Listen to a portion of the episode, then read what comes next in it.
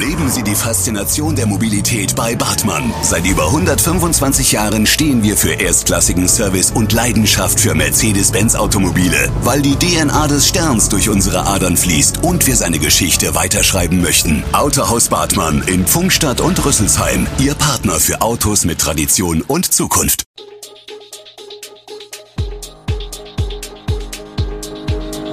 Gude, unser morgendliches News Update. Das Wichtigste aus Südhessen für Sie im Überblick.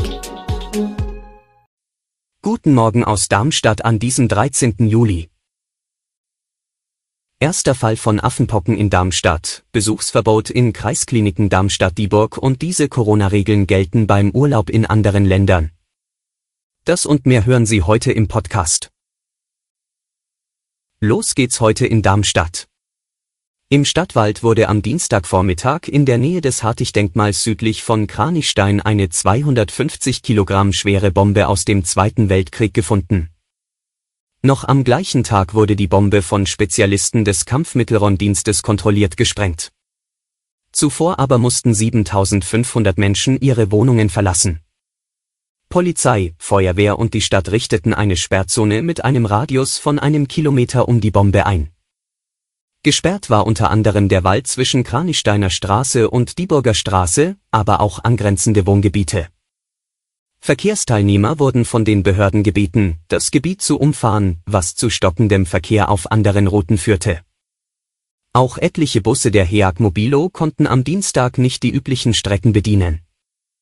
Der Flugraum über dem Gebiet war ebenfalls gesperrt worden.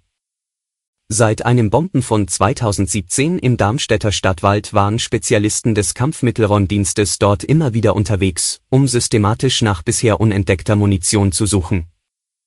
Denn der Wald an der Fasanerie ist bei den Darmstädtern sehr beliebt, etliche Waldkindergartengruppen halten sich regelmäßig darin auf, auch viele Spaziergänger zieht es täglich in das Gebiet.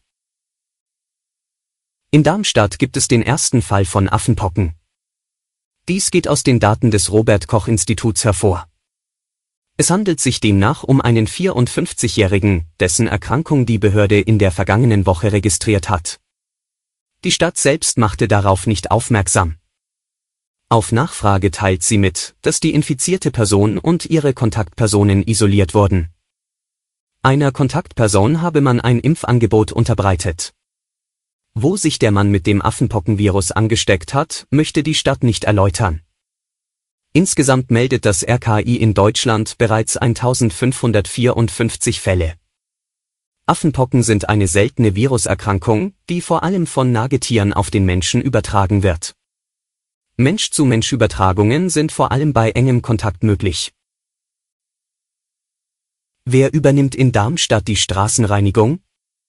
Darüber entstand jüngst eine anekdotenreiche Debatte im Stadtparlament. Darmstadt bestand bis dato aus einem Flickenteppich an Zuständigkeiten, gerade in den Stadtteilen wird meist selbst gekehrt, doch das soll sich zum Jahreswechsel ändern. Dann übernimmt der EAD die Straßenreinigung gegen Gebühr. Es hat nur wenige Tage gedauert, da regte sich in Darmstadt schon Widerstand gegen den Beschluss. Einige Anwohner fühlen sich in eine Schmuddelkinderecke gedrängt und finden, dass eine Übernahme durch den EAD nicht notwendig sei. Andere befürchten, der städtische Eigenbetrieb werde an die Qualitätsmerkmale privater Dienstleister nicht herankommen.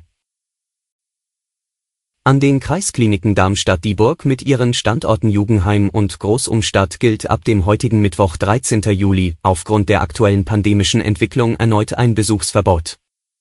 Das hat die Betriebsleitung der Kliniken am Dienstagnachmittag kurzfristig entschieden. Außerdem werden am Standort Großumstadt alle planbaren Aufnahmen, Operationen und Eingriffe verschoben, soweit dies medizinisch vertretbar ist. Die Entscheidung sei nötig, weil man besonders in den vergangenen Tagen den Eindruck habe, dass Corona von außen in die Klinik getragen werde, erläutern die Geschäftsführer der Kreiskliniken, Christoph Dahmen und Pelin Meyer. Ausnahmen bleiben wie bisher bei besonders gelagerten Fällen in Absprache mit den jeweiligen Stationen möglich heißt es weiter. Zutritt hat in Ausnahmefällen nur, wer einen tagesaktuellen, negativen Testnachweis vorlegen kann. Und nun zum Sport. Mit wilder Entschlossenheit und kühlem Kopf sind die deutschen Fußballerinnen bei der Europameisterschaft in England ins Viertelfinale gestürmt. Das Team von Bundestrainerin Martina Voss-Tecklenburg glänzte auch beim Schlager gegen Spanien und besiegte den Titelkandidaten am Dienstagabend mit 2 zu 0. Damit steht der Rekord-Europameister als Gruppensieger fest und kann dem so starken Gastgeber England im Viertelfinale aus dem Weg gehen. Nach dem Ausfall von Torjägerin Lea Schüller, die wegen eines positiven Coronatests fehlte, trafen vor 16.037 Zuschauern im Brentford Community Stadium Clara Bühl vom FC Bayern München und Kapitänin Alexandra Popp vom VfL Wolfsburg. In diesem Jahr sind fast überall die Reisebeschränkungen wegen Corona weggefallen, trotz der sich massiv ausbreitenden Omikron-Variante BA5. Da Regeln sich häufig ändern, ist es empfehlenswert, sich vor dem Urlaub beim Auswärtigen Amt über das jeweilige Land zu informieren. Ein Überblick über die aktuell geltenden Regeln in beliebten Urlaubsländern. In Spanien wird Corona schon seit März nur noch als Erkältungskrankheit eingestuft. Bei der Einreise von Deutschland nach Spanien müssen derzeit keine Nachweise wie Impfzertifikat, Test oder genesenen Nachweis mehr vorgelegt werden auch ein Einreiseformular ist nicht mehr nötig. In Portugal müssen seit dem 1. Juli bei der Einreise keine Nachweise mehr vorgelegt werden.